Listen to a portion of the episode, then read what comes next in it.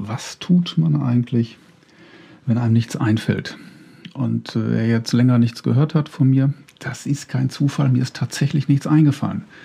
Und dann fällt einem nichts mehr ein und dann vergehen Wochen und es wird nichts gesprochen. Das heißt, gesprochen schon, aber nicht unbedingt in diesem Podcast. Und wenn einem nichts einfällt, warum kann man dann nicht darüber reden, dass einem nichts einfällt und wie das dann möglicherweise abzustellen ist. Es kennt wahrscheinlich jeder von euch, wenn es klemmt, wenn die Hirnwindungen verklebt sind und äh, keine tollen Einfälle da sind, wenn Leere im Kopf oder aber eben viel zu viel im Kopf ist, wie kriege ich dann wieder Fluss rein? Wie kann ich dann, naja, was heißt Ideen generieren, aber so die Hämorrhoiden abstellen? Wie kann das klappen? Und ja, da habe ich mir ein paar Gedanken dazu gemacht. Ist immer eine schwere Geburt, dann einfach anzufangen. Das ist wahrscheinlich auch der erste Tipp. Einfach anfangen.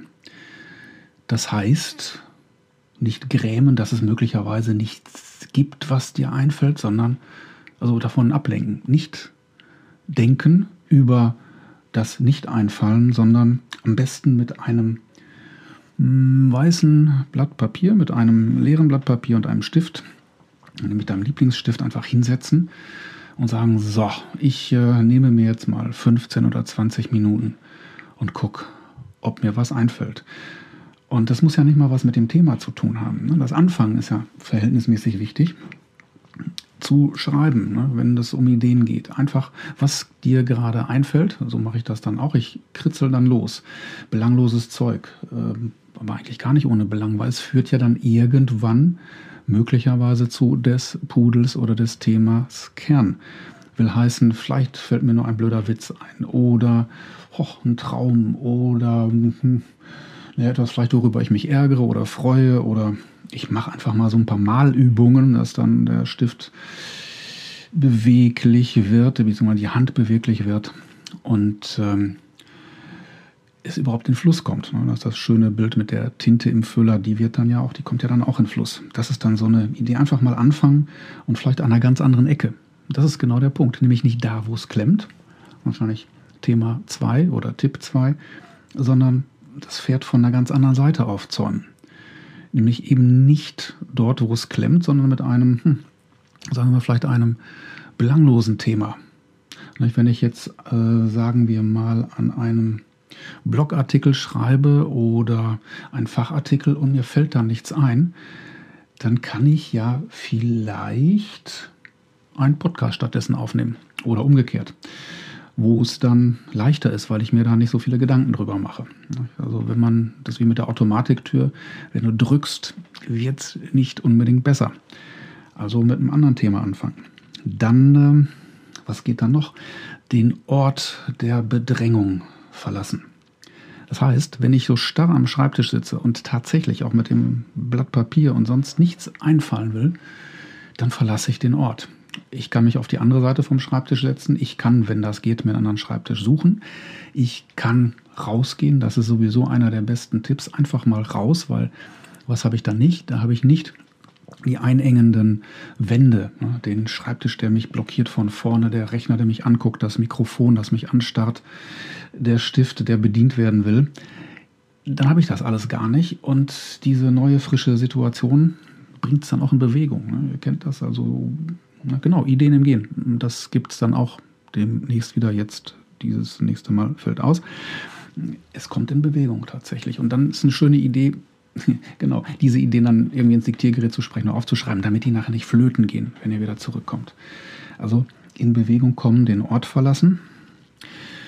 Was auch eine feine Idee ist, ist tatsächlich, das klappt, wenn es gerade naja, viel Ideen oder viel, viel Anstrengung erforderlich ist für eine Aufgabe und es dann irgendwie nachher nicht weitergeht. Klar, rausgehen sowieso.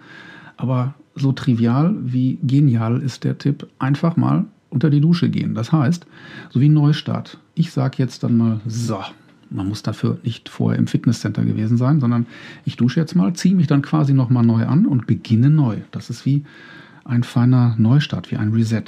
Das funktioniert großartig. Was gibt es noch? Hm. Ich würde mich dann mit Leuten unterhalten, die von dem Thema gar keine Ahnung haben. Wenn ihr Kinder habt, spielt doch mal mit den Kindern, also mit den kleineren. Man kann vielleicht auch mit den großen spielen. Oder hm, ja, ruft jemanden an, der eine ganz andere Fachrichtung hat und fragt ihn einfach, wie es dem so geht. Und nicht, dass es dann bei euch klemmt, sondern ja, eine andere Gedankenwelt abholen. Das bringt dann auch wieder auf andere Gedanken, nämlich nicht auf die eigenen, da wo es klemmt. Das kommt dann möglicherweise in Bewegung. Hm, was gibt es denn da noch? Was würde ich denn? Ja, monotone Dinge. Tatsächlich monotone Dinge. Ähm, monoton meditieren ist monoton, wenn man das schafft, die Gedanken abzustellen. Dann äh, längeres Gehen tatsächlich. Muss jetzt nicht gleich pilgern, aber ein Spaziergang, hatte ich gesagt, draußen. Hm, monoton können auch diese, ich glaube, ich habe es in einer der früheren Folgen mal gesagt, diese binauralen Beats oder diese Isochronen. Ne? Ihr kennt das mit den Gehirnwellen, die haben dann eine gewisse Frequenz und ähm, die Frequenz bildet Zustände ab, die man so hat, äh, gestresst oder kreativ oder kurz vor dem Schlafen. Das kann man auch umgekehrt hinbekommen, nämlich dass man sich so diese Töne auf die Ohren setzt und die dann das Gehirn stimulieren bzw. versuchen auf eine Frequenz zu bekommen, so wie mit dem Gen ähnlich oder anderen monotonen Dingen. Und äh, das klappt erstaunlich gut. Da gibt es ähm, Apps, äh, Brainwave oder Brainwave Studio, die klappen prima. Wenn ich dann den Raum nicht verlassen kann und irgendwie es zu wuselig ist oder einfach zu leer, dann gibt es dann so Programme, 15, 20 Minuten irgendwie und tatsächlich, die funktionieren, also zumindest bei mir. Würde ich mal ausprobieren. Hm, was gibt es denn da noch? Assoziieren, das ist eine feine Geschichte.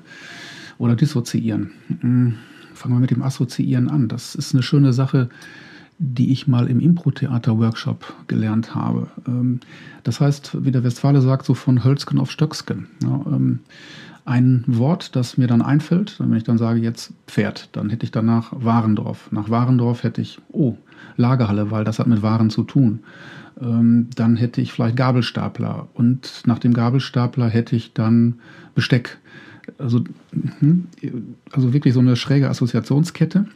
Ich muss gar nicht schräg sein und dann entwickelt sich was. Und das lässt sich auch schreiberisch abbilden, ob in einem, hm, einer Mindmap oder auf dem Zettel. Und dann haben wir ihn wieder, den Zettel.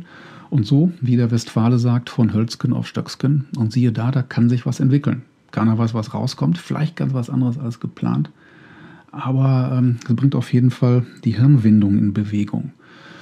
Naja, und dissoziieren ist im Prinzip das Gegenteil. Also die Dinge, die so verbunden scheinen, verbunden schienen und wo wir sofort eine Assoziation haben, die einfach mal aufzutrennen, weil, hm, was wäre es denn? Also, wenn mir spontan zu einem Begriff ein anderer einfällt, dann könnte ich den ja in Frage stellen, das Gegenteil davon äh, wählen. Jetzt fällt mir tatsächlich gerade nichts ein. Das ist so mit dem in uns reine, ins Unreine gesprochen, wenn äh, das nicht geskriptet ist.